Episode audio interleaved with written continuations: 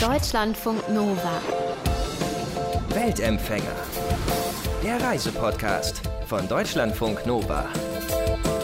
Einfach mitten in der Natur leben, umgeben von viel Grün, von Pflanzen, von Bäumen, auch weg von unserem Bildschirm, so ein Impuls, den viele von uns sicher oft, vor allem in den letzten 15 Monaten, noch stärker als sonst hatten. Jemand, der das als Traum hat, Menschen genauso etwas anzubieten, es auch selbst zu leben, ist Theresa Berger. Sie kommt aus Mülheim an der Ruhr, lebt aber inzwischen nicht mehr in Deutschland, sondern in Ecuador und baut dort in der Dschungelregion nachhaltige Unterkünfte. Nicht nur für ihren Freund und sich, sondern so auch der Plan für Menschen, die die Natur für ein paar Wochen einfach mal erleben wollen oder für längere Zeit. Wie das abläuft und was sie in Ecuador sonst so erlebt hat, darüber sprechen wir heute mit ihr. Hallo Theresa. Hallo Nick, ich freue mich sehr hier zu sein. Also ich stelle mir das ja relativ intensiv vor, so mitten in der Natur in Ecuador mit feuchtem Klima, verschiedensten Tieren. Vielleicht kannst du es so ein bisschen beschreiben. Was ist das für eine Atmosphäre, wenn man da aufwacht, wo ihr diese nachhaltigen Unterkünfte baut? Erstmal atemberaubend, muss ich sagen. Es ist überwältigend, so viel Grün um sich zu haben. Es kann sehr anstrengend sein, die Hitze und die Luftfeuchtigkeit, aber wenn man es gern hat, so wie ich zum Beispiel, dann ähm, kann man es auch sehr, sehr gut genießen. Man ist umgeben von vielen unterschiedlichen Pflanzen, mhm. von der Tierwelt, die, die sehr aktiv ist. Was für Tiere sind denn da so? Gibt es da auch welche, die du dann quasi dort kennengelernt hast? Ja, allerdings. Also es gibt eine Unmenge an unterschiedlichen Ameisen zum Beispiel, ja. welche die einem überhaupt nichts tun, andere, wo man definitiv groß aufpassen sollte, äh, nicht mit denen in Berührung zu kommen. Es gibt aber auch total harmlose Tiere, wie zum Beispiel Schmetterlinge, die einfach nur wunderschön sind, wenn sie vorbeifliegen. Mhm. Ähm, oder Äffchen, das sind zum Beispiel meine Lieblingstiere, ja. die wir glücklicherweise auch bei uns auf dem Grundstück haben. Ach super, okay. Und die, die, äh, die waren schon vor uns da. die waren schon vor euch da und die gucken euch jetzt zu, wie ihr da irgendwie äh, Bambus anschleppt und Wohnung baut. Ja, ganz genau. Genau das machen die. Und äh, sabotieren die da nichts? Nee, glücklicherweise nicht. Das sind ganz, ganz friedliche Äffchen, die mögen auch gar nicht so die Nähe zum Menschen, sag ich jetzt mal. Also die können sich daran gewöhnen, dass wir da sind und ähm, das haben die zeitweise auch getan aber das sind jetzt keine frechen Äffchen, die kommen und uns die Werkzeuge klauen oder äh, uns an den Haaren rumspielen oder so. Also wir, wir füttern sie mit Absicht mit den lokalen Bananen. Also wir hängen die quasi bei uns in der Nähe hin, damit sie einfach bei uns in der Nähe essen können mhm. und sich an uns gewöhnen und damit die auch wissen, wir tun denen nichts. Wir sind eigentlich ganz liebe Zeitgenossen für die ja. und freuen uns auch immer, die zu sehen, ja. Man muss jetzt sagen, ihr baut dort die nachhaltigen Unterkünfte. Ihr wohnt dort, stand jetzt, und mit ihr meine ich jetzt dein Freund und du, noch nicht. Ihr wohnt ein bisschen äh, weg davon. Ähm, wie kann man sich das vorstellen in, in, Ecuador? Wie weit weg seid ihr da von den Wohnungen und äh, seid ihr da in einer größeren Stadt oder wo seid ihr? Also das Schöne ist, dass die Lage unseres Grundstücks abgelegen ist. Also wir sind im Prinzip das letzte Grundstück auf einer Landzunge mit direktem Zugang zum Fluss. Aber wir haben es auch nicht weit zu einem kleinen Dorf, das Puerto Napo heißt. Von diesem Dorf geht es zur nächstgrößeren Stadt. Das sind auch nur vier, fünf Kilometer. Das heißt, äh, wir haben tatsächlich alle nötige Verpflegung, sowohl was Lebensmittel angeht, als auch medizinische Verpflegung eigentlich direkt nebenan. Jetzt muss man, glaube ich, generell ein bisschen grundsätzlich fragen, weil es ist ja nicht alltäglich, dass man einfach sagt, so, ich ziehe jetzt nach Ecuador und dann baue ich da nachhaltige Wohnungen, nachhaltige Unterkünfte. Wie ist es bei dir überhaupt entstanden, dass du dort gelandet bist, wo du bist? Also ich bin vor ein paar Jahren, 2017 war das, als Touristin nach Ecuador gekommen und habe tatsächlich meine Reise auch erstmal an der in der Küste, an der Küstenregion gestartet und ähm, hatte auch das Glück, nach Galapagos reisen zu können von da aus bin ich dann in die Anden gegangen und zuletzt wollte ich aber unbedingt auch noch in den Dschungel, weil ich vorher den Dschungel noch nie so erlebt hatte und mir gedacht habe, ich muss auf jeden Fall irgendwie eine Dschungeltour machen mit Camping und beim Feuer kochen und solche Sachen. Und es war einfach mein erstes Ecuador-Erlebnis und es hat mir sehr, sehr, sehr gut gefallen. Mhm. Und dadurch, dass ich persönlich, ähm, ich reise sehr gerne. Ich weiß natürlich auch, was das für ein ökologischen Fußabdruck hinterlässt oder nicht ökologischen mhm. Fußabdruck und ähm, achte dann immer drauf, dass ich das einfach so also nachhaltig wie möglich mache. Und ähm, ich weiß von vielen anderen, die das auch gerne äh, im Kopf haben und einfach auch gerne ähm, naturfreundlich und die Umwelt schonend bereisen und irgendwie hat sich das dann halt so ergeben. Ich habe dann meinen ähm, heutigen Partner kennengelernt und wir haben uns beide viel mit dem Thema auseinandergesetzt und drüber geredet, mhm. weil er auch im Tourismus tätig ist und auch an unterschiedlichen Unterkünften die Gäste eingesammelt hat, der macht Rafting-Touren, also mit dem Schlauchboot Wildwasserfahrten. Ah, und -hmm. es gibt im Dschungel bei uns in der Regenwaldregion viele Unterkünfte, die trotzdem noch mit Zement gebaut sind. Und das ist einfach die schnellere, praktischere Bauart. Aber wir haben uns einfach gedacht, es wäre doch total cool, was anzubieten, weil es auch authentisch ist. Also im Prinzip die ähm, natürlichen Rohstoffe der Umgebung zu nutzen. Und gerade Bambus ist halt einfach ein nachwachsender Rohstoff, mhm. der unheimlich, unheimlich praktisch ist in der Region.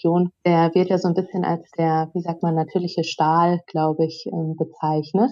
Dort, wo, wo zum Beispiel auch viele Erdbeben stattfinden können. Bei uns in der Region ist das jetzt nicht so ausgeprägt mit den Erdbeben, aber es könnte halt mal passieren ist der Bambus einfach viel stabiler als jedes Zementgebäude. Wie hält man denn so Wohnungen zusammen? Also ich denke jetzt an sowas wie Nägel oder Schrauben. Kann man das alles quasi durch Bambus ersetzen? Super Frage. Ja, das kann man äh, tatsächlich. Man, man kann es aus Bambus oder aus Holz oder womit die Einheimischen bei uns in der Region schon früher immer viel ähm, gebaut haben, das ist äh, eine Palme. Also mhm. der Stamm der Palme wird quasi genutzt ja, um zu bauen. Entweder diese Palme, ähm, dieser Stamm an sich im Ganzen als Säule oder die machen daraus halt einfach kleinere, sowas wie Dübel mhm. und dübeln dann die Holzteile, den Bambus, die gleiche Palme dann aneinander. Wie seid ihr denn überhaupt an dieses Land gekommen, dass ihr da anfangen konntet, so fröhlich vor euch hinzubauen? Ja, da muss ich meinem Freund die Schuld geben. Ja. Der wusste, dass dieses Land zum Verkauf steht. Aha. Und es ist so, dass das tatsächlich kurz vor Puerto Napo tatsächlich ein, ähm, ein Stück Land ist, an dem man auf einer auf der meistbereisten Rafting-Tour immer dran vorbeikommt. Mm, okay. Und genau. Da kannte der das natürlich ein bisschen. Genau, genau. Und das ist halt einfach wirklich sehr auffällig vom Fluss aus, weil man äh, eigentlich erstmal an so einer relativ steilen Felswand vorbeifährt, die aber gleichzeitig nicht brach liegt, sondern bewachsen ist. Mhm. Und dann wachsen da so die Bäume rüber und runter und man kann, wenn der Fluss niedrig steht, auch Tunnel sehen, die dann da äh, in den Fels reingehen. Mhm. Würde ich jetzt nicht reinkriechen, aber es gibt Leute, die, die das bestimmt spannend finden. Und das ist halt einfach eine sehr auffällige Stelle. Ja. Und ja, und dann haben wir halt einfach mal geguckt, wer ist denn da zuständig, wem gehört das denn? Und dann haben wir uns das mal angeschaut und für einfach magisch empfunden und gedacht, hier möchten wir bleiben. Und hier könnt ihr ein paar Wohnungen bauen. Das ist, äh, das stelle ich genau. mir auch so ein bisschen ja, faszinierend vor, weil das ist ja mitten im Dschungel, sage ich mal. Ich stelle mir das so vor, da ist ja erstmal nichts auf den Menschen ausgerichtet. Da kommt man ja rein in was komplett Unbearbeitetes.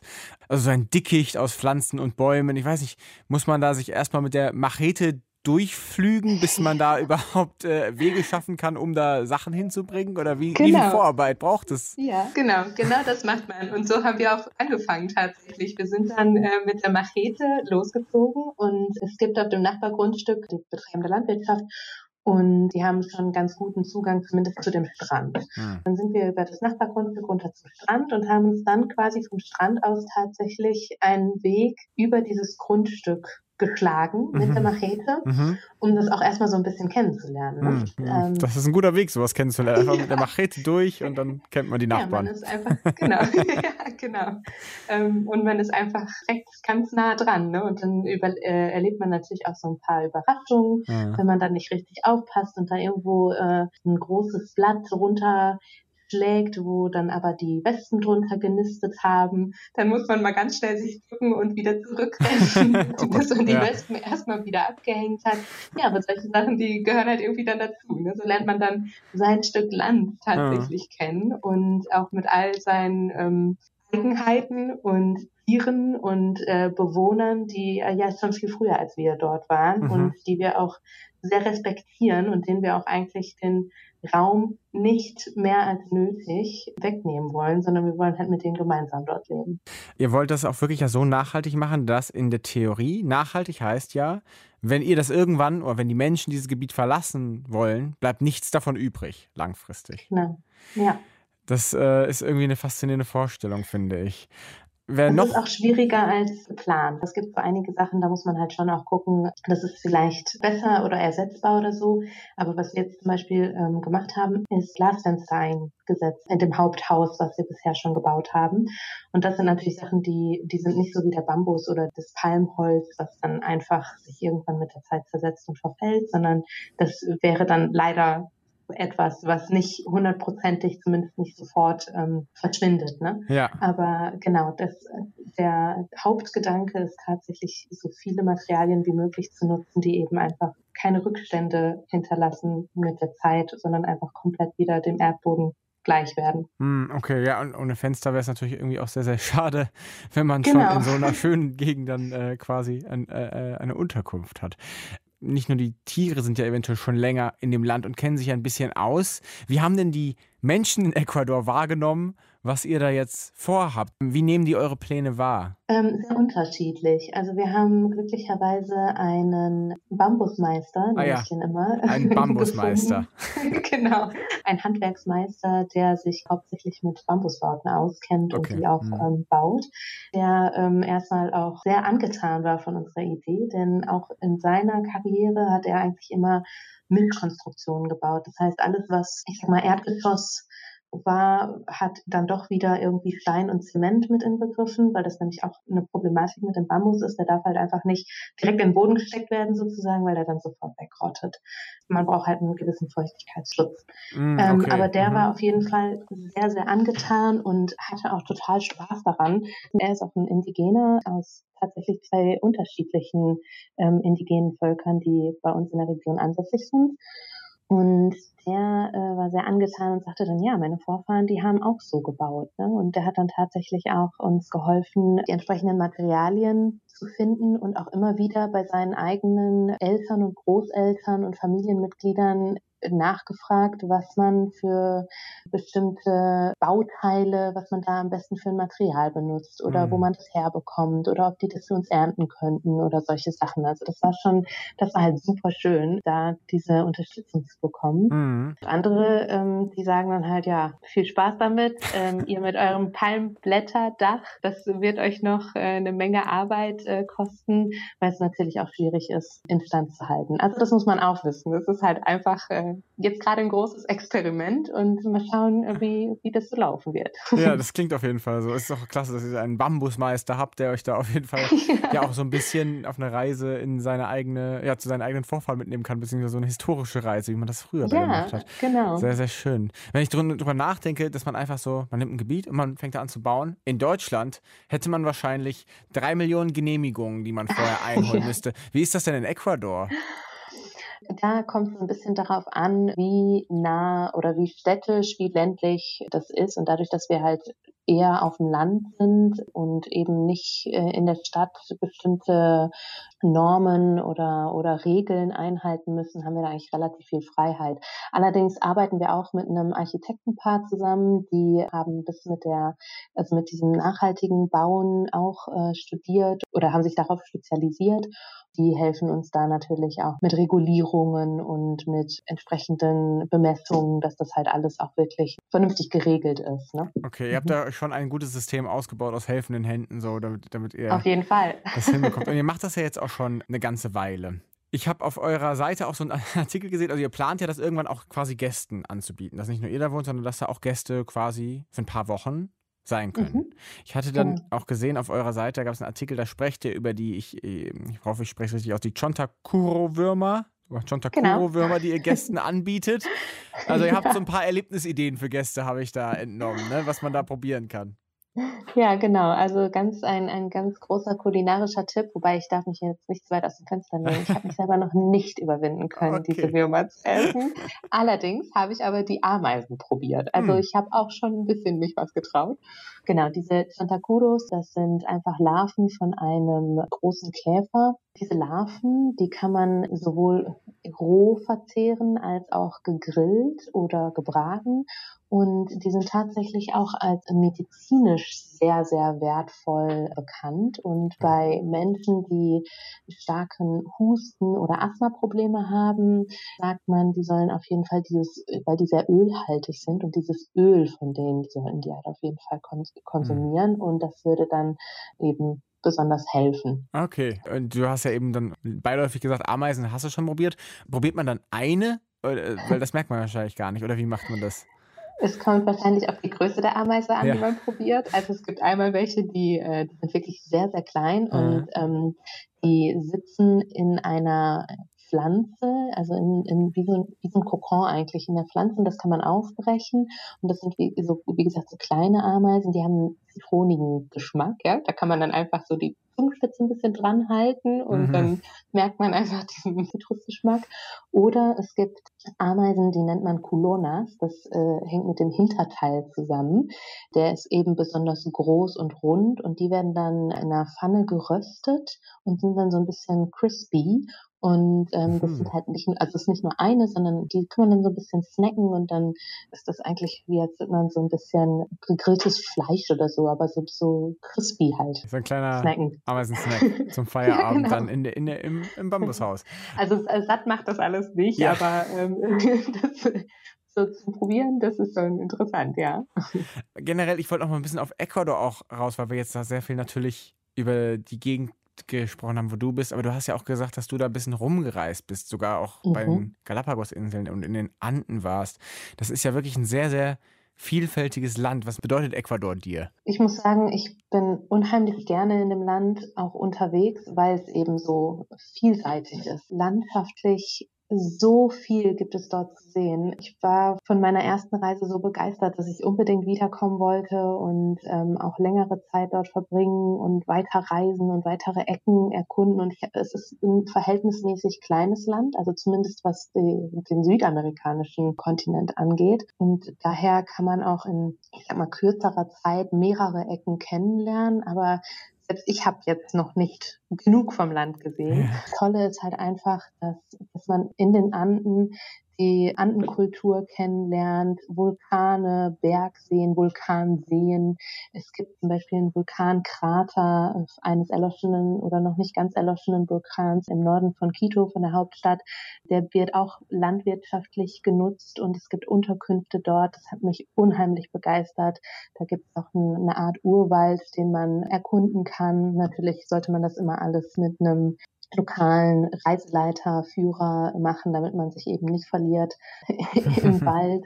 Die Küste ist sehr, sehr vielfältig. Also es gibt Küstenabschnitte, die sind total karg und trocken, aber dann gibt es einen Nationalpark, der äh, auch sehr bekannt ist, wo einfach Klima und auch die Atmosphäre nochmal ganz anders ist als ja ein paar Kilometer weiter nördlich oder ein paar Kilometer weiter südlich. Ja, das ist so krass. Das habe ich nämlich auch gelesen. Ich war selbst noch nicht in Ecuador, dass man quasi alle vier Jahreszeiten in einem Land vorfinden kann. Und du hast das selbst gesagt, gar nicht mal so riesig im Vergleich zu anderen Ländern. Genau. Und du hast Ja. auch äh, schon über Quito gesprochen, die Hauptstadt ja, in fast 3000 Meter Höhe. Wie, Mhm. wie ist es, in so einer Höhe in so einer Stadt zu sein? Ist es, also, ist das ein großer Unterschied? Also ich war noch nie in so einer Stadt, die so hoch gelegen ist. Ja, absolut. Oder was heißt, was ist eigentlich der Unterschied? Ne? Wenn man jetzt aus der, ähm, aus der Regenwaldregion kommt, wo es sehr warm und feucht ist, habe ich persönlich in Quito immer das Gefühl, dass mir alle Schleimhäute von jetzt auf gleich wegtrocknen. Also ich persönlich finde das leider sehr anstrengend, in Quito zu sein, weil Ja. die Luft eben unheimlich trocken ist. Die Höhe, ja, da, wenn man äh, innerhalb von Quito irgendwie einen Berg rauf muss, dann merkt man dann auch, wie stark das Herz eigentlich pochen kann. Das ist schon auch sehr, Ja, sehr anstrengend. das glaube ich. ähm, So Höhentraining so- ist das ja. Genau, ja, ganz genau. Das ist einfach eine ganz andere Atmosphäre, eine ganz andere Wirkung auf den Körper. Und auch kulturell merkt man da natürlich Unterschiede. Die Menschen sind auch anders. Wobei in der, in der Hauptstadt äh, muss man auch dazu sagen, da gibt es natürlich viele Unterschiede oder unterschiedliche Menschen sowieso mhm, auch. Ne? Das ist mhm. ja auch eine mehrere Millionen Stadt. Wie nimmst du die Menschen in Ecuador denn wahr? Kannst du das ein bisschen, diese Mentalität beschreiben? Also klar sind alle unterschiedlich, aber gibt es so grundlegende Sachen, die du immer wieder siehst? Ja, also zum Beispiel bei uns in der Amazonasregion habe ich das Gefühl, dass gerade die Einheimischen eher ein bisschen schüchterner sind, ein bisschen zurückhaltender, vielleicht auch ein bisschen misstrauischer, skeptischer. Kommt vielleicht daher, dass da sehr viel Rassismus leider auch immer noch zu spüren ist. Hm, okay. Ecuador hat, äh, ist eines der wenigen Länder, in denen noch sehr, sehr viele unterschiedliche indigene Völker vertreten sind, was ich persönlich fantastisch finde. Und ich würde mir wünschen, dass das auch weiterhin so bleibt und auch ähm, viel mehr noch respektiert wird von den Menschen, die in dem Land insgesamt leben. Mhm. Aber es ist halt leider dadurch auch so, wie gesagt, durch den Rassismus, dass die halt so ein bisschen, ja, ich sag mal, verschlossener sind. Allerdings aber auch sehr freundlich und nett, wenn man den halt einfach mit einer netten Art auch gegenübersteht. Ne? Hast also, du da also viel Kontakt mit denen? Also hast du da äh, Erlebnisse, an die du dich besonders erinnerst? Ja, wie gesagt, bei uns auf dem Nachbargrundstück, da wird landwirtschaftlich einiges angebaut und das ist eine Familie von Quichuas. Man hat vielleicht schon mal eher Quechua gehört, das sind die ähm, Andenvölker, die, oder die, die Andenvölker, sondern ein Andenvolk, was so genannt wird. Und die Quichuas sind in, in der Amazonasregion jetzt genau bei uns und es sind eher so die ich würde sagen, die Bauern aus dem Dschungel, sag ich jetzt mhm. mal. Ich weiß mhm. nicht, ob man das so, ja, ich denke, man kann das so äh, ausdrücken. Und es ist so, dass ich eine Zeit lang ähm, alleine vor Ort war, weil mein Freund einfach noch anderweitig beschäftigt war. Ja, und dann habe ich mich im Prinzip immer wieder an, an diese Familie wenden können. Die waren immer sehr, sehr hilfsbereit. Äh, die haben immer so ein Auge auf mich gehabt. Die Deutsche, die dann da halt durch, alleine durch den Urwald und mit der Machete in der Hand und waren wirklich sehr fürsorglich. Ja, die ja. haben mich mit Obst und äh, Gemüse immer wieder bestückt, dass ich da halt verpflegt war mit den selbst angebauten Papayas und Bananen und Yucca ist eine, eine Wurzel, die bei uns sehr viel konsumiert wird ähnlich wie Kartoffeln, würde ich jetzt mal sagen. Und ich habe da halt einfach mit denen und auch jetzt im Zuge der Bauarbeiten, Materialbeschaffung, mhm. ähm, wir haben ja dann viel, ich sag mal, bei den Indigenen, die bei uns in der Umgebung wohnen, gekauft, ja, wie zum Beispiel diese äh, Palmblätter, die wir für unsere Dächer benutzt haben. Mhm. Und das war immer total schön, wenn man dann bei denen ähm, eigentlich hingehen konnte und mit denen über die Landwirtschaft so ein bisschen sprechen konnte. Mhm. Ne? Also Geschäfte machen grundsätzlich kann auch anstrengend sein als Ausländer, weil die einfach, ich würde jetzt mal so frech behaupten, in den Ausländern häufig das große Geld sehen. Okay, das ist ja. natürlich schade. Die versuchen ähm, einen dann so ein bisschen also ein bisschen mehr zu nehmen, als eigentlich wahrscheinlich gerecht wäre, oder? Zumindest hat man halt manchmal das Gefühl, ja. das Gute ist, wenn man sich gut verständigen kann und glücklicherweise spreche ich fließend Spanisch und auch mein Freund ist natürlich ähm, Einheimischer dort, aber grundsätzlich sind die schon auch hilfsbereit und freundlich und gucken schon mit auch dass okay. alles gut ist und alles gut läuft und man auch gute Produkte bekommt. Ihr macht das Ganze jetzt schon eine ganze Weile. Es, äh, äh, du hast äh, mir auch im Vorgespräch schon gesagt, ihr werdet noch gern schon noch weiter. Was ist denn momentan euer aktueller Zeitplan so ein bisschen? Äh, wann plant ihr das fertig zu haben und auch selbst da wohnen zu können? Ja, Zeitpläne zu schmieden ist immer eine tolle Sache. Das kennen wir hier gerade aus Deutschland sehr, sehr gut und Businessplan und solche Sachen. Das ja. ähm, ist auch sehr hilfreich, ähm, sich da auf, solchen, auf solche Projekte darauf einzustimmen. Aber es ist schwierig vor Ort einzuhalten, sagen wir mal, weil die Uhren in Ecuador einfach anders ticken. Die haben ja schon auch so ein bisschen die Mentalität, kommst du heute nicht, kommst du morgen. Mm, okay. Muss man aber auch gestehen, ist gar nicht so verwunderlich, denn es ist ja so, dass gerade bei uns in der Region das Wetter eigentlich immer gleichbleibend ist. Ne? Also 6.30 Uhr morgens geht die Sonne auf und um 18.30 Uhr geht es unter und dann hat man halt mal einen sonnigen Tag und dann hat man halt mal einen Regentag und Stimmt, ich habe gesehen, die Durchschnittstemperatur ist unglaublich stabil über die zwölf Monate. Ne? ja, für, für, manche ist das langweilig, für mich ist das perfekt. Ja. ich finde das super, weil die nämlich auch stabil hoch ist. ja, genau. Auf jeden Fall. Ja, und da muss man sich halt manchmal einfach ans Wetter anpassen, denn hm. ähm, da äh, im Regen, in diesen Sturzregen, Bächen, Flüssen äh, zu bauen. Das, das geht einfach nicht. Kann gefährlich sein, gerade wenn man halt auch auf höheren Gebäuden rumklettert, dann, dann muss das alles bei gutem Wetter passieren. Und wenn das Material, was ja sowieso auch dann, also ist ja egal ob Zement oder irgendwelches organisches Material, das sollte natürlich während des Verbauens nicht nass werden. Ja, und deswegen, also schön wäre das natürlich, wenn wir jetzt so bald wie möglich, wir haben jetzt erstmal hier einen längeren Aufenthalt in, in Deutschland, aber wenn wir äh, zurückkehren nach Ecuador, dann möchten wir natürlich dieses Haupthaus, was wir bisher schon relativ weit gebaut haben, fertigstellen können, um entweder selbst drin zu leben oder das halt auch schon als, als Ferienunterkunft anbieten zu können. Hm. Ne? Also ja, aber wie gesagt, einen Zeitplan jetzt zu machen, das ist einfach Schwierig, ja. Möchte ich gar nicht. Nee. Ich möchte Fall. einfach, dass es weitergeht und fertiggestellt wird und wir das aber alles weiterhin so in unserem Rhythmus, denn es ist auch ein privat finanziertes Projekt, dass es halt einfach so funktioniert und dann hinterher aber mindestens auch genau das repräsentiert, was wir in das Ganze reingesteckt haben an Kopfarbeit, an Herzensarbeit und äh, ja. Du hast es gerade gesagt, ihr seid gerade ein bisschen länger in Deutschland, beziehungsweise du aus einem ja sehr schönen Grund, äh, weil du schwanger bist. Ähm, ja. wie, äh, hast du dir das schon vorgestellt, wie ihr das einbaut im Dschungel? Habt ihr da so einen Bambus-Baby-gerechten Hochsitz-Kinderwagen? Plant ihr das schon?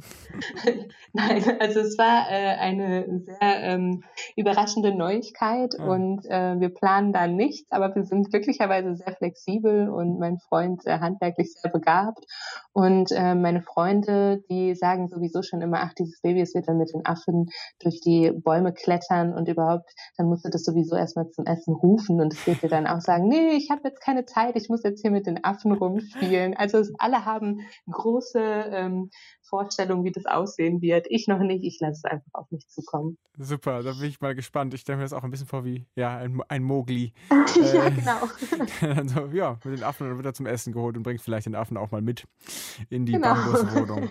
Theresa Berger, sie und ihr Freund leben in Ecuador, bauen dort nachhaltige Unterkünfte aus Bambus für sich und auch für Menschen, die auch mal den Dschungel erleben und der Lautstärke der Stadt vielleicht oder anderen Dingen entfliehen wollen. Vielen Dank dir für das Gespräch.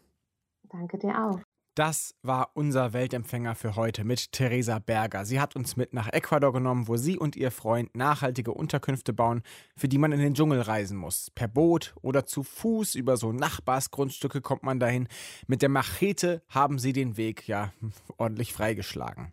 Und wenn ihr jetzt sagt, ich habe auch eine Geschichte zu erzählen von meiner letzten Reise oder ich lebe irgendwo auf der Welt und hab was für euch, meldet euch gern bei mail@deutschlandfunknova.de oder über unseren Instagram-Kanal.